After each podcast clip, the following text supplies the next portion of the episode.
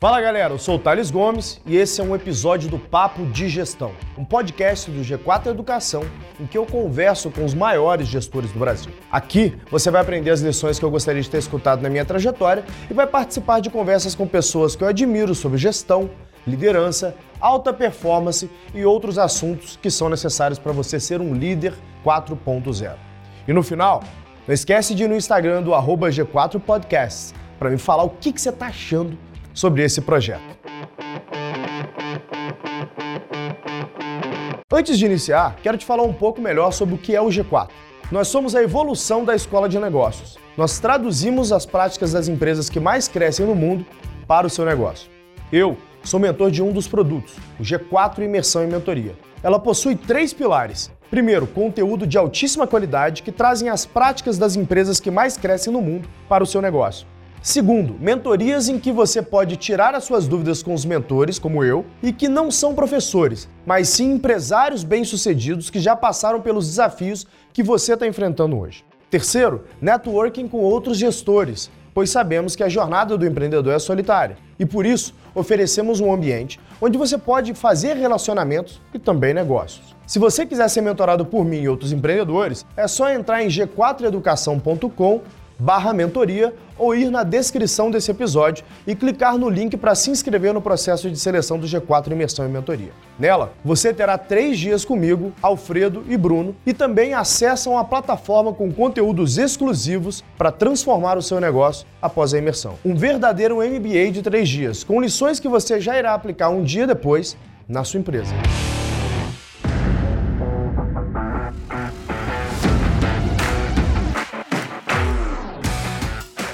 Vamos lá, tema de hoje, né? Preciso de muita grana para começar uma startup? A resposta clara para isso é não, não precisa de tanta grana assim para começar uma startup, mas você precisa para escalar essa startup, né? Para crescer essa startup, para fazer o negócio de fato é, ficar grande, você precisa sim é, de uma certa grana. É, agora eu quero falar para vocês um pouco sobre como que a gente começa esse negócio com pouca grana, tá?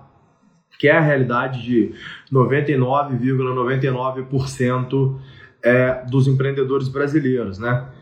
Então, primeira coisa, né, que eu acho que é importante que uma vez que você tirou sua ideia do papel, né, que é o que a gente falou na última live, fez teu MVP, validou no estatista, onde que mais se gasta dinheiro no início de uma startup? Geralmente é com folha de pagamento, tá? E marketing, obviamente, né? Então, folha de pagamento que, que eu acho é, importante destacar aqui? Deixa eu tirar os comentários, senão me desconcentro. Folha de pagamento, é, você pe precisa pegar os três, dois caras ou mulheres que são importantes para você no início do seu negócio, né, que são complementares intelectualmente a você, e trazer essas pessoas no risco. Né? Ou seja, você tem que convencê-los a ser seu sócio no equity, né? colocar os caras no contrato social da companhia. Por quê? Porque provavelmente você tem muito pouco capital e o pouco que você tem você deveria usar para poder adquirir novos usuários, para poder testar as suas hipóteses e conseguir aquilo que a gente chama de product market fit, né? O quanto antes. E, e qual que é, que é uma jornada aqui que pouca gente fala, né? Até pouca gente fala porque pouca gente de fato viveu isso. Quando você tem ali, sei lá, até 10 pessoas, né?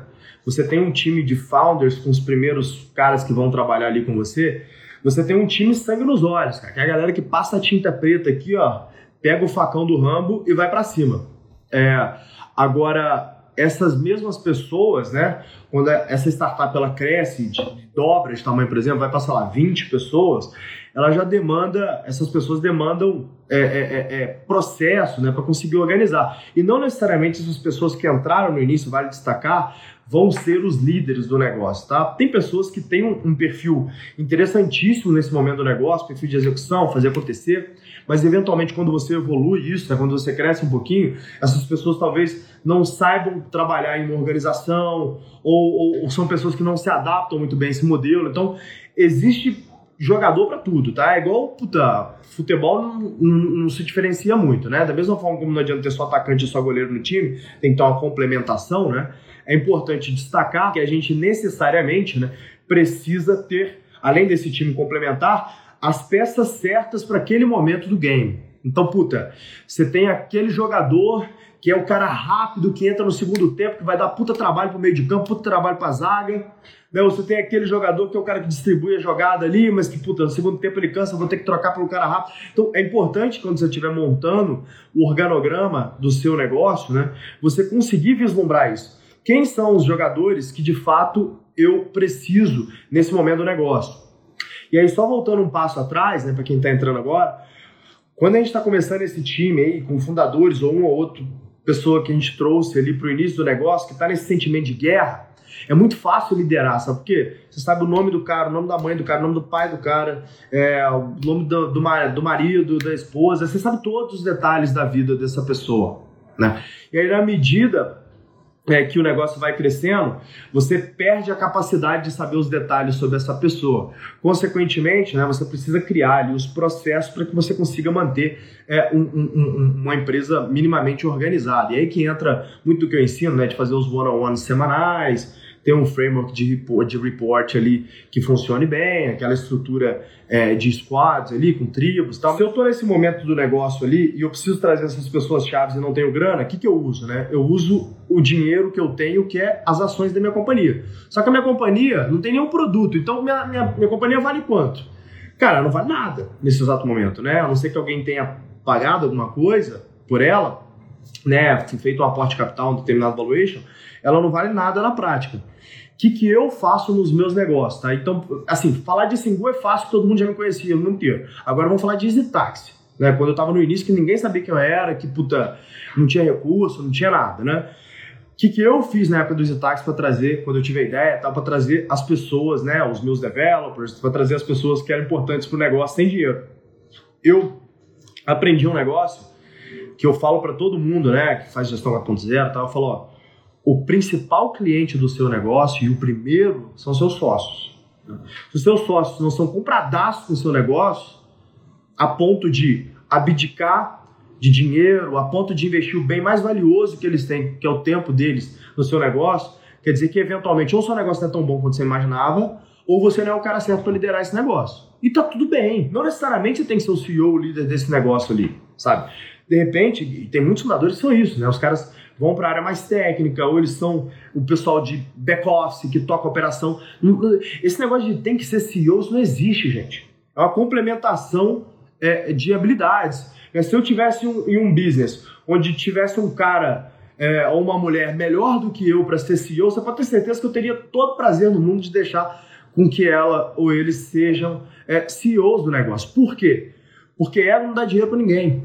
Né? O que gera valor é o resultado que a gente vai trabalhar. Então você tem que fazer uma análise coerente daquilo que são as suas capabilities, né? Aquilo que você consegue de fato entregar para o negócio e falar, pô, eu sou o cara certo para essa posição? Não. Tem algum cara certo para essa posição? Chega aí, mano. Vamos trabalhar junto. Né, e bota esse cara nessa posição e você vai fazer aquilo que você de fato consegue é, entregar muito valor. Por que, que eu estou falando isso, né?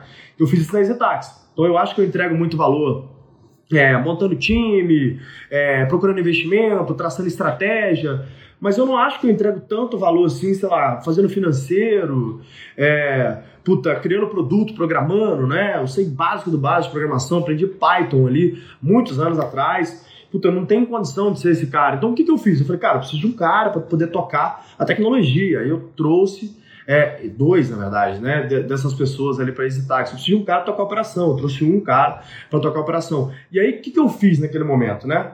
eu vendi para eles o sonho como se eles fossem meus investidores. Cara, meu sonho é que um dia a gente consiga colocar dezenas de milhões de pessoas para poder apertar um botão e o táxi chegar. É, eu acho que a gente vai contribuir diretamente é, para cidades, porque as, as vias arteriais das cidades estão entupidas de carros. Se a gente fizer com que as pessoas usem mais transporte público, no caso do táxi, a gente vai conseguir desentupir as vias arteriais da cidade, trazendo mais qualidade de vida, fazendo com que as pessoas economizem seu tempo, dando ganho de produtividade. Então, vendi ali o meu propósito, minha visão, e essa galera foi topando, cara. Foi largando um emprego, foi é, abdicando daquilo que eu estava fazendo e foi topando. Então, o primeiro sucesso que você pode ter para o seu negócio e eu, eu garanto para vocês, tá? É o sucesso que define se o seu negócio vai dar certo ou dar errado, é a sociedade que você monta. Então já vou dar aqui um conselho importantíssimo para vocês, tá? O seu sócio tem que ser o teu marido, tua esposa? Não necessariamente. Inclusive, nem recomendo. O seu sócio tem que ser o seu melhor amigo, amigo da faculdade, ou amigo do trabalho? Não necessariamente. Se for, melhor ainda, mas não necessariamente. Quem que é o seu sócio? É aquela pessoa mais competente que você acha que você consegue trazer para o negócio, dados os recursos que você tem e que você enxerga um casamento de valores. Isso é muito importante, viu, gente? Se não tiver casamento de valores, vai dar merda. Vai dar merda, porque sociedade é exatamente igual ao casamento. Inclusive, você vive mais com seu sócio do que com seu cônjuge. Exatamente igual. Não muda em nada. Então, se vocês não tiverem um casamento de valores, um casamento de propósito, vai dar merda, invariavelmente. Né? Então, puta, TG, encontrei um cara que é foda, meu irmão. É complementar a minha, tudo que eu precisava. Mas, pô, o cara, sei lá, cara, ele, ele tem umas crenças aí que, pô, pra mim não. Eu acho, sei lá, cara, às vezes eu acho o cara é meio mau caráter. Cara, cai fora, não vai rolar. Não tem uma sociedade com essa pessoa ou a gente está num, num, polo muito distante das ideias, a gente tem uma concepção de mundo tão distante que eu acho que vai ter problemas de convivência. Cai fora, não vai rolar. Agora, cuidado, viu? Eu, por exemplo, quando eu estou compondo a minha gestão, eu sempre procuro pessoas que pensam diferente de mim em um determinado âmbito, né? Então, sei lá, na Singu, tenho, pô, gente esquerda nível Lula livre em comitês junto comigo e tenho Bolsonaro. Tenho os dois extremos assim, sabe? E aí tô, tô, tô dando extremo político porque fica mais fácil é, de exemplificar aqui. Mas, Thales, qual que é o sentido disso? Esse eu aprendi com a Google, né?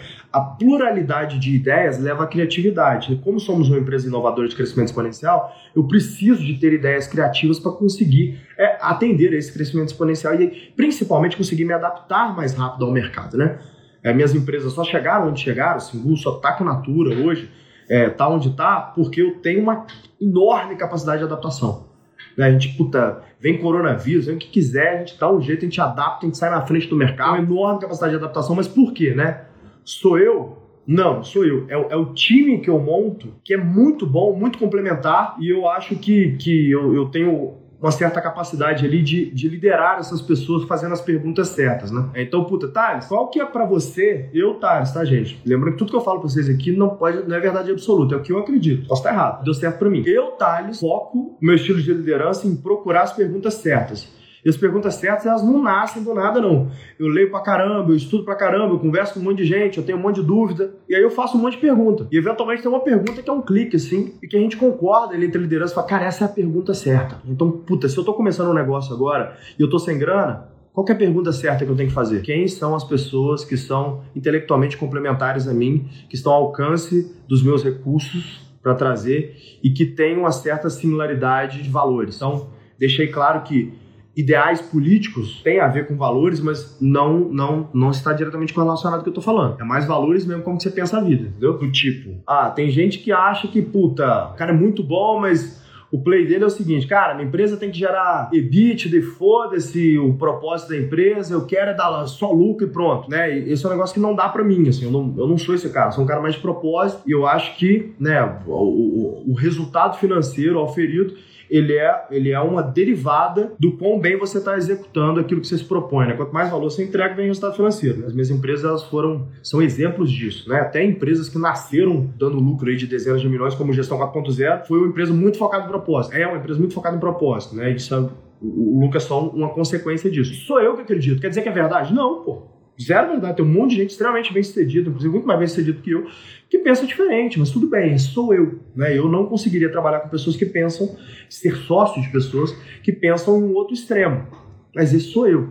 Né? Então, que, que, a pergunta que você tem que fazer quando você falar é quem, quem é essa pessoa que te complementa, eu consigo trazer ela e eu consigo conviver com essa pessoa 14, 16 horas por dia, porque assim, uma hora que você não estiver olhando na cara dela, você está falando no WhatsApp, acredita em mim.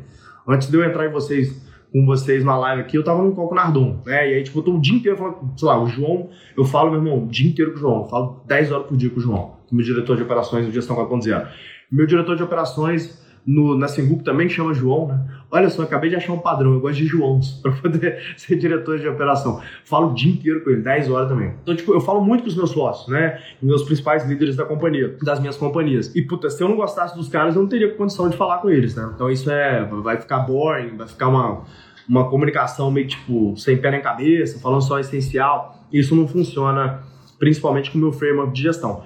Então eu, eu colocaria isso, isso em questão, tá? Quando eu estivesse pensando, ah, TG, como é que eu trago esse cara sem dinheiro. Me dá um exemplo na prática como é que você fez. Fala, na por exemplo, eu peguei 60% da EasyTax e dividi para os outros três sócios e eu fiquei com 40%. Basicamente é aquilo ali que eu fiz na, na, na EasyTax. Por que, que eu fiz isso? Ah, eu vou ser controlador, mas eu prefiro ser dono de um rabo de uma baleia do que ser dono de um peixe beta inteiro.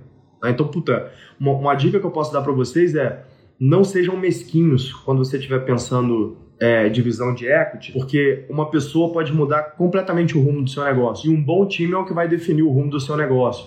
Tá? Então, a principal decisão que você tem na sua vida nesse momento que você está começando a sua startup, principalmente quem está começando sem grana, é quais são as pessoas que eu tenho que trazer. Esse pequeno time, esse esquadrão que vai para a guerra, vai meter a tinta preta, a faca do Rambo e, e vai para a guerra, né? Essas pessoas são pessoas que você deveria mapear e faz uma lista ali, né? Com, sei lá, 10, 20 pessoas eventualmente que você adoraria ter ao seu lado. Cara, marca um café com cada uma delas, né? Tempo de pandemia talvez não dá pra tomar café, mas marca um Zoom é, ou whatever.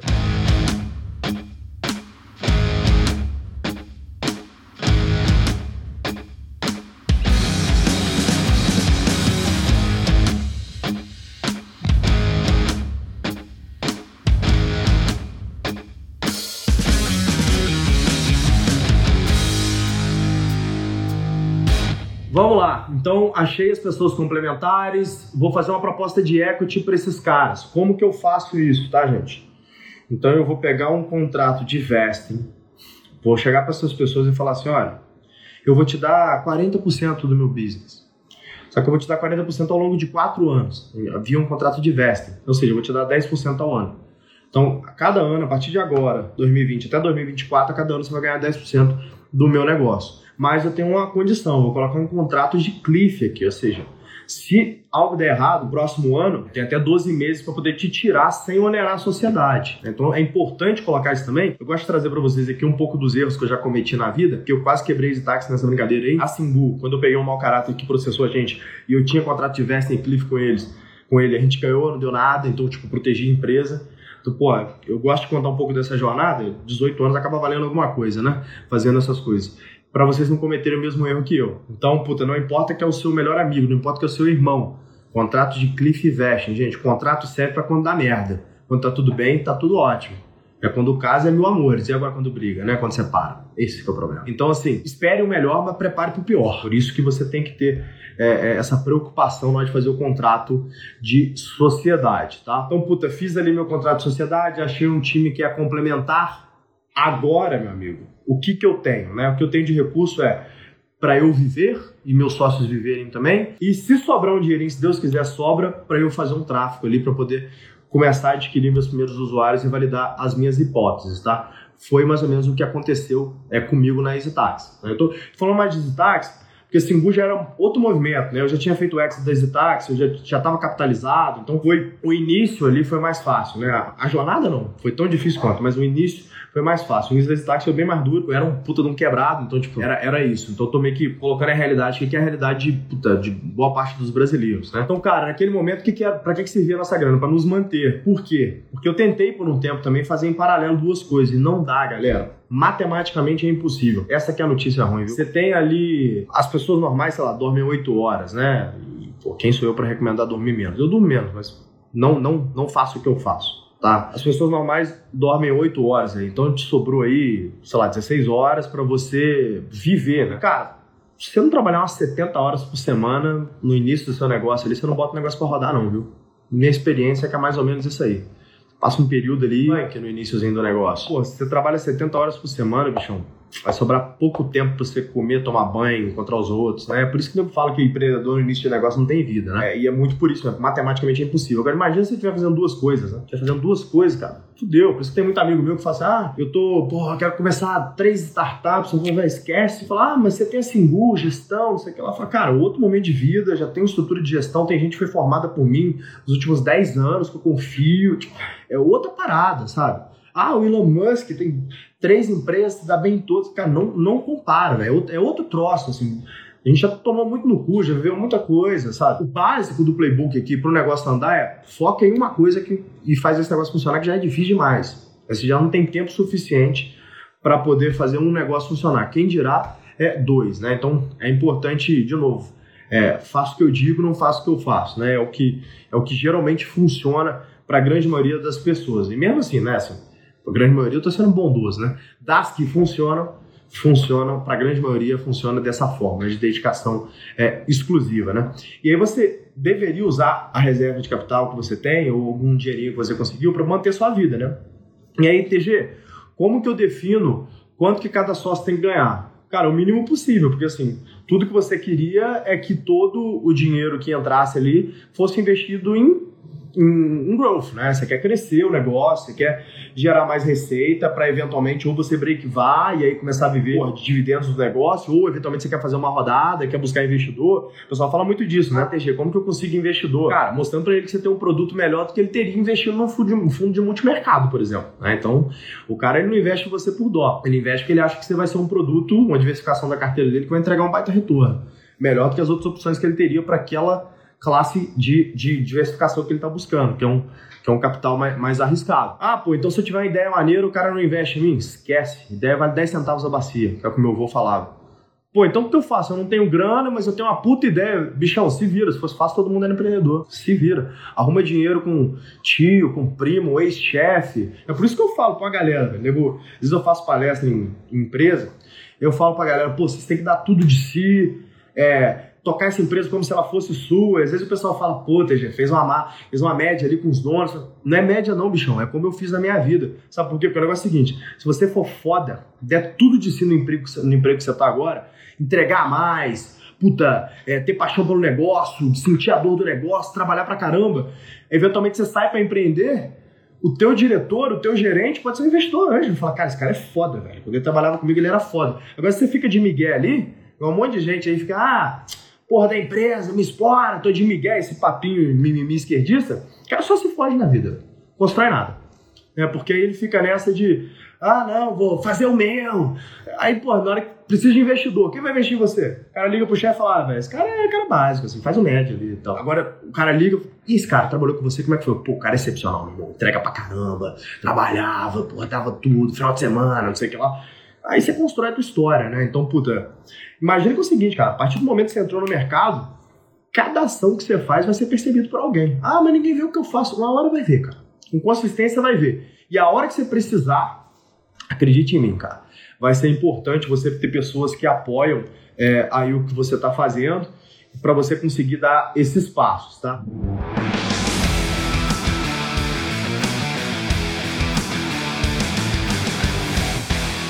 Já que a gente está falando aqui é, de uma vez de conseguir um investidor anjo, então digamos que eu peguei um investimento anjo, o que, que eu faria no início ali, quando eu estivesse é, começando esse negócio, né? Eu focaria em um essencial que eu preciso para viver, né, que é o prolabore do sócio. Ah, quanto que custa seu aluguel, quanto você precisa para comer, e uma sobrinha aí pra você não ficar louco, você conseguir, sei lá, tomar uma cerveja, dar um passeio, sabe? É importante também você pensar em sanidade mental. E aí faço esse orçamento básico do básico ali, e puta, boto ali para aprovação dos sócios e do investidor anjo e, e toco o barco. E foco nesse negócio. O que sobrou de grana, bichão, é para folha, para trazer as pessoas mais essenciais que você tem é, para o negócio. Geralmente ali nesse início você vai trazer pouca gente, você vai trazer mais 4, 5 pessoas no máximo e focar em crescimento. Né? Deixa eu investir é, em, em, em, geração de clientes aqui, deixa eu investir em growth para poder trazer pessoas para validar as minhas hipóteses e principalmente descobrir meus principais econômicos. Então a história é Dá para começar uma startup sem dinheiro? Dá para começar uma startup sem dinheiro. Né? Você, obviamente, tem que ter alguns, algumas preparações, né? como ter as pessoas certas. Então, puta, eu estou começando um SaaS. Né? Eu sou um cara de negócios, manjo pra caramba de venda B2B. Tenho um sócio que é um, é um baita tech founder, né? o cara é developer, bem bom, consegue pô, trabalhar bem ali é, vocês dois vocês conseguem eventualmente fazer um MVP do produto e começar a vender contrato. E, eventualmente vocês não vão precisar nem de investidor. Né? Agora, como vocês vão se manter? Tem reserva de capital? Não tem? Consegue pegar um, pô, um empréstimo, é um anjo com alguma família, um amigo, um ex-chefe? É um pouco por aí que é o meandro, né? É difícil, gente. Não é fácil, não. Eu sei. Você vai falar, pô, mas não conheço ninguém que tem grana, cara. Isso que eu falo, pô, mas você trabalhou pra alguém que tem alguma grana. Vai por mim. Ou os teus amigos poderiam juntar 30, cada um pingar 10 mil reais ali, você teria 300 mil reais, entendeu? Essa, porra. É, ah, Thales, eu não, conheço ninguém que tem é, 10 mil reais para investir. Pô, se você for um cara muito bom, você consegue chegar numa Canary, por exemplo, que é um, que é um fundo de early stage, venture capital, você consegue chegar, vai ser apresentado por algum, alguns anos, é por isso que é importante você já construir essa sua história aí no mercado para poder conseguir começar a sua startup sem dinheiro. Beleza, meu povo? Grande abraço! E aí, gostou do episódio? Se sim, não esquece de compartilhar com um amigo. Se for postar nas redes sociais, não deixa de marcar o Instagram do G4podcast. Eu quero saber realmente o que você achou. Um abraço e até o próximo episódio.